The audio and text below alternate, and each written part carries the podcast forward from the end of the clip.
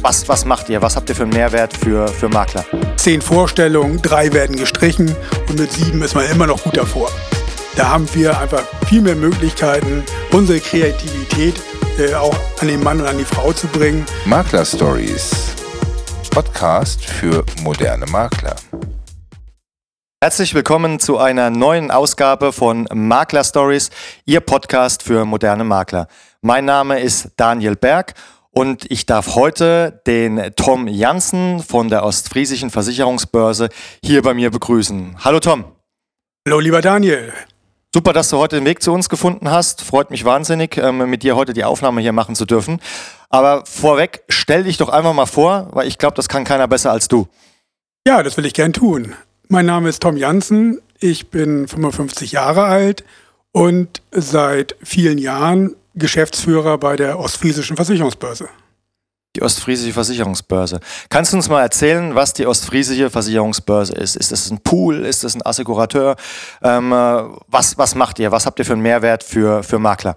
Also ich glaube, zunächst ist einmal wichtig, dass man auch mal lokal verortet, wo ist denn überhaupt die Ostfriesische Versicherungsbörse? Ich kann mir vorstellen, dass man in Deutschland vielleicht die ein oder andere Problematik hat, genau zu wissen, wo Ostfriesland liegt. Außer man macht da natürlich Urlaub. Ja. Also wir sitzen in Aurich und äh, das ist das Herz von Ostfriesland, ungefähr 25 Kilometer von der Nordseeküste entfernt und äh, natürlich bei Touristen äußerst beliebt. Aber nicht nur die Touristen sind da, sondern auch unser Dienstsitz. Wir arbeiten dort mit äh, zehn Leuten und sind tatsächlich, wie du schon eben auch anmoderiert hast, als Assekurateur tätig. Schön. Also ich kann das wirklich nur bestätigen. Ich habe auch den Tom schon das ein oder andere Mal besuchen dürfen. Ist echt ähm, ein Urlaubsfeeling, wenn man, wenn man da zu euch kommt. Ähm, erzähl mal ein bisschen über die Ostfriesische Versicherungsbörse. Ähm, wie ist so euer Geschäftsmodell? Ähm, wie kommt ihr an Geschäft? Was bietet ihr euren, euren Maklern? Habt ihr Rahmenvereinbarungen? Habt ihr Sonderkonzepte? Ähm, ja, schmeiß einfach mal was äh, hier in den Topf rein, was, was ihr alles so macht. Ja, also wir haben inzwischen im Laufe der Zeit, äh, seit 2002, da sind wir nämlich gegründet worden, also sind wir fast 20 Jahre alt, also noch relativ jung ähm, beschäftigen wir uns mit dem ganzen Thema Privatkundensparten. Im Grunde genommen alles, was man sich im Privatkundenbereich vorstellen kann, äh, bieten wir Maklern an. In der Vergangenheit haben wir uns sehr stark auf den norddeutschen Raum konzentriert und äh, haben zusätzlich das Thema Landwirtschaft natürlich für uns entdeckt. Äh, Ostfriesland selber ist natürlich relativ landwirtschaftlich geprägt, aber Schwerpunkt ist hier Niedersachsen und wir haben äh, unterschiedliche Konzepte, mit einer ja, zwei Handvoll Versicherern, muss man sagen, äh, die auch wirklich ausgeprägt sind, diese Konzepte. Also ihr seid eher regional tätig ähm, zurzeit, wenn ich das so raushöre, was du sagst. Ist es denn auch vorstellbar, dass man die ostfriesische Versicherungsbörse vielleicht hinten an den Alpen, äh, sage ich jetzt mal, zu sehen bekommt. Ist das, ist das denkbar? Ähm, ist das zurzeit äh, aktuell ein, ein, Thema bei euch? Oder seid ihr wirklich ein, ein äh, Assekurateur, der sagt, ähm, nee, wir beschränken uns wirklich auf den, auf den schönen Norden hier? Also in der Vergangenheit war das tatsächlich äh, der Grund, weil wir halt Vertriebskapazitäten so nicht vorhalten konnten. Aber auch die Digitalisierung schreitet natürlich voran und es ist überhaupt kein Thema, dass man unsere Produkte auch im Süden Deutschlands verkaufen könnte. Die sind nämlich auch so ausgelegt, dass sie in ganz Deutschland gelten. Sie sind qualitativ hochwertig und mit Sicherheit auch für Maklerkollegen in Bayern geeignet. Ähm, gerade der Name Ostfriesische Versicherungsbörse ist natürlich zwar gewöhnungsbedürftig, aber man behält ihn äh, eben sehr leicht. Definitiv, da bin ich bei dir. Weil auch in Bayern gibt es ja viel Landwirtschaft. Also von daher ist es ja eigentlich auch ein interessanter Markt äh, für euch. Also nicht nur regional im Norden oben tätig zu sein, sondern auch ähm, mal zu schauen, ein bisschen über, den Nord, über die norddeutsche Grenze hinaus Richtung Süden zu schauen, um da vielleicht ein, ein bisschen äh, Geschäft zu akquirieren. Äh, jetzt habe ich rausgehört von eurer Größe her, ihr seid ähm, ein Zehn-Mann-Betrieb in Anführungsstrichen. Ähm, wo ist denn so der, der Unterschied zwischen den anderen Pools, die man so kennt? Ich möchte jetzt keine Namen nennen.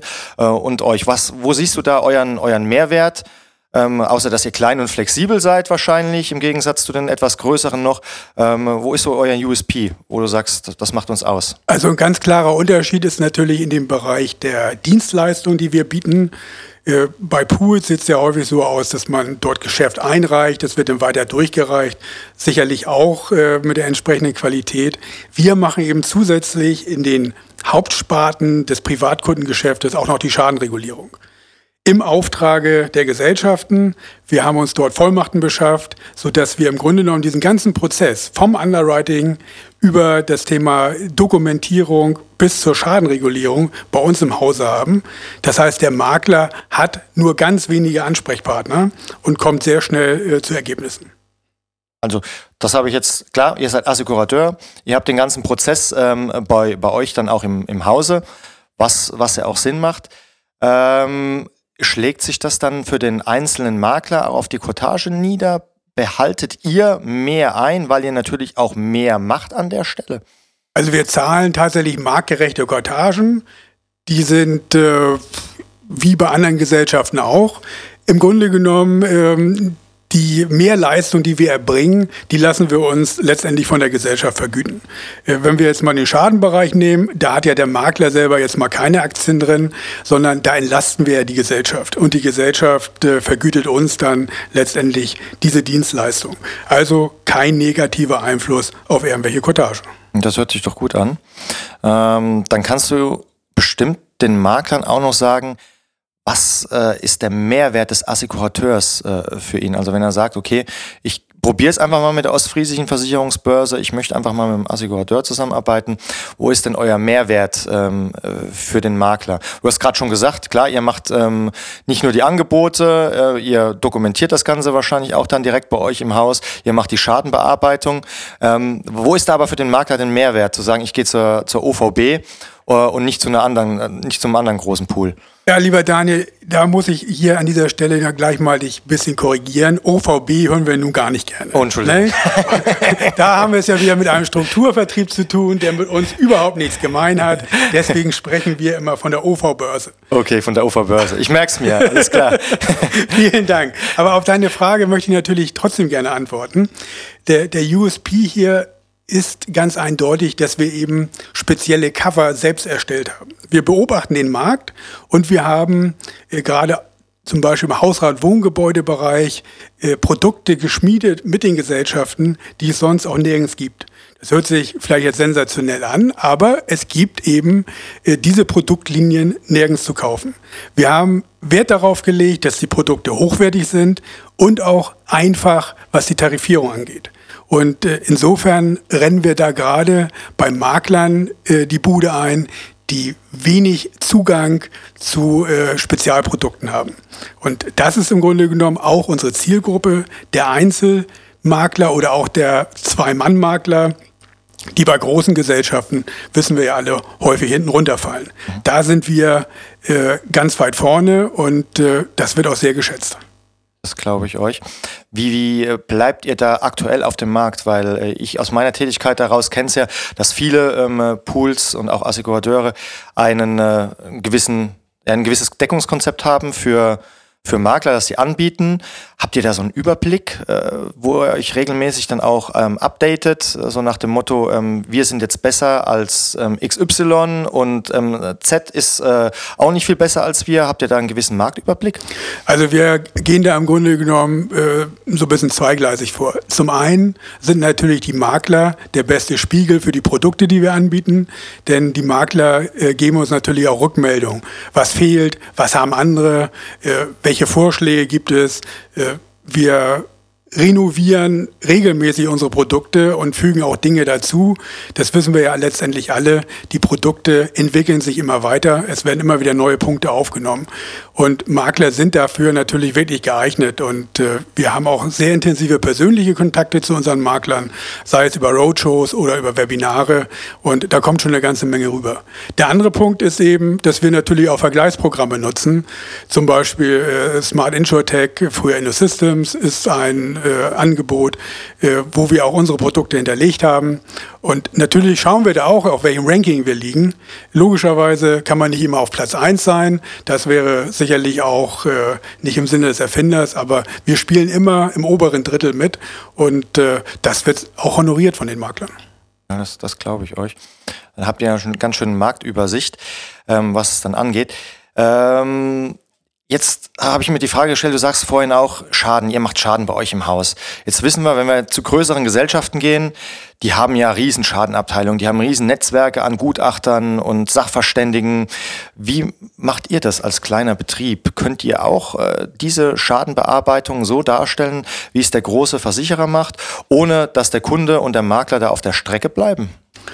Ich glaube, wir haben da ganz gute Instrumente gefunden, dass wir das auch ganz gut hinbekommen. Richtig ist natürlich, dass wir äh, nur zwei Leute haben, die tatsächlich die Schadenbearbeitung machen. Aber für, das, äh, für die Schadenstückzahlen, die wir zu verwalten haben, ist das mehr als genug. Äh, Im Fall von Großschadenereignissen, wie zum Beispiel Sturmschäden, wo man natürlich sehr viele Schäden an einem Tag bekommt, kann man auch andere Kollegen aktivieren, die dann im Grunde genommen kurzfristig mit einspringen. Aber grundsätzlich ist es so, dass wir mit freien Sachverständigen arbeiten, auch in der Fläche. Und hier bedienen wir uns dann auch äh, Informationen von Maklern, die uns dann auch Empfehlungen geben und sagen, hier ist ein freier Sachverständiger, den können wir gerne mal einsetzen.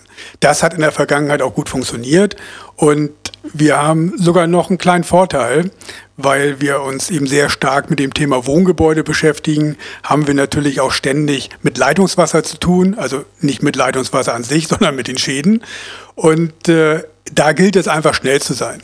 Und äh, wir sind in der Lage, mit Leckortern, mit denen wir auch sehr intensiv zusammenarbeiten, und mit dann den Sachverständigen innerhalb kürzester Zeit den Kunden aus seiner misslichen Lage zu befreien. Und das hat im Grunde genommen natürlich auch einen relativ großen Eigennutz, weil die Schadenhöhe kann dadurch erheblich vermindert werden. Bei größeren Gesellschaften dauert es manchmal drei bis vier Wochen, ehe man hier überhaupt zur Schadensanierung kommt. Das ist bei uns relativ schnell möglich und wir haben den Anspruch, innerhalb von ein bis zwei Tagen beim Kunden zu sein. Also auch hier ähm, der Vorteil eurer Größe, ihr seid, seid flexibler als die größeren Gesellschaften. Ähm, was mich jetzt auch persönlich noch ganz brennend interessiert, wie läuft dann die Abwicklung ähm, in einem Schadenfall zwischen euch und den, den Versicherungsgesellschaften? Weil ihr habt ja bestimmt nicht das Vermögen hinten dran stehen, wie es eine größere Gesellschaft hat. Ihr holt euch ja das Geld dann auch wieder oder ihr macht das ja für die Gesellschaft, das, die Gesellschaft zahlt das Geld dann aus. Werdet ihr da stark überprüft? Werdet ihr da sanktioniert von den Gesellschaften, wenn es nicht nach denen ihren ähm, Maßgaben alles reguliert wird? Ähm, wie läuft das ab? Äh, wie, wie kann man sich das vorstellen im Alltag? Also wir haben natürlich von vornherein äh, Limits vereinbart, bis zu denen wir regulieren dürfen. Und äh, bis zu diesem Limit haben wir prinzipiell natürlich erstmal freie Hand. Richtig ist natürlich auch, und äh, das ist ja nicht mehr als recht und billig. Wenn ich das Portemonnaie eines anderen in der Hand habe, dann darf er mich natürlich auch kontrollieren. Das wird auch regelmäßig gemacht. Da werden Stichproben genommen und äh, dann wird in die Schadenakten reingeschaut, ob das denn alles so im Sinne des Erfinders ist. Das wird im Allgemeinen ein, zwei Mal im Jahr gemacht und äh, da gab es aber bisher so gut wie überhaupt keine Beanstandung. Sind diese Limits überschritten, dann setzen wir uns mit den Gesellschaften in Verbindung und holen uns entweder eine Regulierungsfreigabe für die höhere Summe oder die Gesellschaft signalisiert uns, jetzt möchten wir gerne mal selber tätig werden, um diesen Schaden äh, abzuwickeln. Das hängt natürlich auch von der Höhe ab.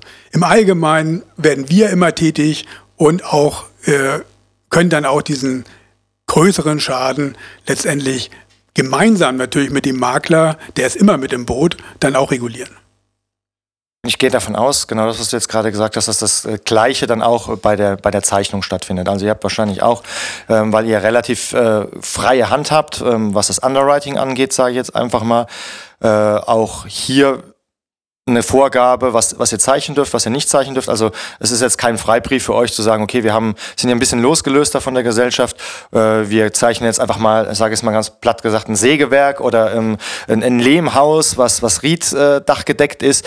Ähm, äh, das, das ist dann auch nicht möglich bei euch, sondern das muss dann auch alles wieder, so wie es normalerweise der, den Werdegang geht, beim, bei der Gesellschaft angefragt werden. Also da macht euch auch nicht angreifbar an dieser Stelle, gehe ich mal davon aus. Ne? Also wir versuchen natürlich im Vorfeld äh, 95 Prozent des möglichen Geschäftes mit der Gesellschaft zu besprechen. und äh, dann auch eine gemeinsame, ein gemeinsames Wording zu finden. Das gelingt uns auch sehr gut, so dass die Anfragen, die du jetzt eben beschrieben hast, im Grunde genommen eher die Ausnahme sind. Aber es ist natürlich in der Tat das A und O eines Assekurateurs, dass er genau erkennt, wo sind seine Grenzen. Denn ansonsten würde er sich selber in die Haftung begeben. Das wollen wir natürlich ausschließen. Dann reden wir mit den Gesellschaften, da gibt es auch gute Kontakte dahin. Und äh, wir sind sogar in der Lage, auch das eine oder andere schwere Risiko unter Umständen dann gemeinsam abzufrühstücken, weil wir natürlich auch eine gewisse Bestandsgröße haben. Also äh, auch was mal so neben der Spur ist, äh, fragen wir natürlich auch an, wenn wir von dem Risiko überzeugt sind. Wenn äh, Schadenauffälligkeiten sind oder wenn wir das Risiko selber eigentlich nicht in den Büchern haben wollen, dann wird die Gesellschaft noch nicht mal was davon erfahren, denn lehnen wir es nämlich im Vorfeld ab. Das hört sich ja eigentlich alles ganz toll an. Ähm, also ihr seid, ich fasse mal ganz kurz nochmal zusammen für die Hörer, ihr seid klein, flexibel, ihr habt äh, Sonderkonzepte, die man, deren man sich bedienen kann, äh, ihr habt einen gewissen Marktüberblick, den ihr euch auch immer selber verschafft, äh, auch über Vergleicher, um hier wirklich schön ähm, dargestellt zu sein. Ihr seid in der Schadenarbeitung meist ein Stück weit schneller, gerade wenn es um die Kleinschadenbearbeitung geht. Ähm, wo muss ich unterschreiben? also für den Fall habe ich natürlich immer diverse Formulare dabei. Das ja. ist völlig klar. Unsere Vermittlervereinbarung ist übrigens auch sehr kurz und, und übersichtlich, weil im Sachbereich ist es relativ einfach. Gibt es auch keine Stornoreserve und so etwas. Und äh, deswegen sind wir da wirklich recht beliebt. Äh, Vielleicht liegt es einfach daran, dass der Bekanntheitsgrad noch nicht so groß ist, aber das ändern wir ja gerade. Genau. Ne? wir, wollen, wir wollen den Podcast auch in Bayern ausspielen jetzt. Von ja, daher wunderbar. hoffen wir, dass, dass die bayerischen ähm, Landwirte oder diejenigen, die Landwirtschaft verkaufen, sich auch mal bei euch melden. Ähm, was mich dann auch schon zu meiner nächsten Frage führt. Wer kann denn bei euch eine Vermittlervereinbarung alles unterschreiben? Kann das, kann das im Prinzip jeder machen, der auf dem, auf dem Markt äh, unterwegs ist? und, und Versicherungen verkauft? Also wir arbeiten natürlich mit den freien Vermittlern zusammen und zu den freien Vermittlern gehören natürlich die Makler, aber auch Mehrfachvermittler, die aber ja nun in der Minderheit sind. Auch mit denen arbeiten wir zusammen. Natürlich muss der Makler registriert sein. Wir werden auch eine entsprechende Arbeit-Auskunft ziehen. Also alles, wie sich das gehört, damit wir hier eine ordentliche Geschäftsbeziehung haben. Aber ansonsten sind das eigentlich nur drei, vier Informationen, die wir benötigen um gemeinsam unser Sachgeschäft in Gange zu bringen. Ja, prima. Also das hört sich ja echt, echt gut an. Jetzt haben wir gerade auch sehr viel von, von Kompositsparten gesprochen, Privatkundengeschäft hast du gesagt, dann der gewerbliche Bereich auch mit Landwirtschaft sehr stark ausgeprägt bei euch. Wie sieht's denn aus in den anderen Sparten? Macht ihr Leben, macht ihr Krankenversicherung? Habt ihr da auch eine, eine Expertise bei euch im Haus? Macht ihr das auch als Assekurateur? Also Wie haben, läuft das da ab? Wir haben uns tatsächlich äh, auf das Thema Sachgeschäft konzentriert, weil wir der Meinung sind, das, was wir machen, sollten wir auch gut machen. Das ganze Thema Leben und Kranken ist bei uns eher außen vor. Wir haben zwar den einen oder anderen Netzwerkpartner, der zum Beispiel auch bei einer BAV weiterhelfen könnte. Da vermitteln wir dann aber nur den Kontakt und der Makler müsste dann selber mit den Experten die Zusammenarbeit suchen. Äh, der Grund ist relativ einfach. Im Lebensbereich oder auch im Personengeschäft äh, lassen sich selten Sonderlocken stricken und Sonderbedingungen vereinbaren. Da gibt es Aktuare, die kalkulieren den Beitrag und dann ist er eben so, wie er ist. Im Sachbereich ist es natürlich ein bisschen anders. Da haben wir einfach viel mehr Möglichkeiten, stimmt, ja. unsere Kreativität äh, auch an den Mann und an die Frau zu bringen und äh, auch bei Gesellschaften vorstellig zu werden. Und wir kennen ja das Spiel, man hat äh, zehn Vorstellungen, drei werden gestrichen und mit sieben ist man immer noch gut davor. Äh, das ist äh, letztendlich der Stil, wie wir auch äh, wirklich qualitativ hochwertiges Sachgeschäft verkaufen können. Prima. Jetzt wir, hast du gerade das Stichwort schon genannt, Qualität.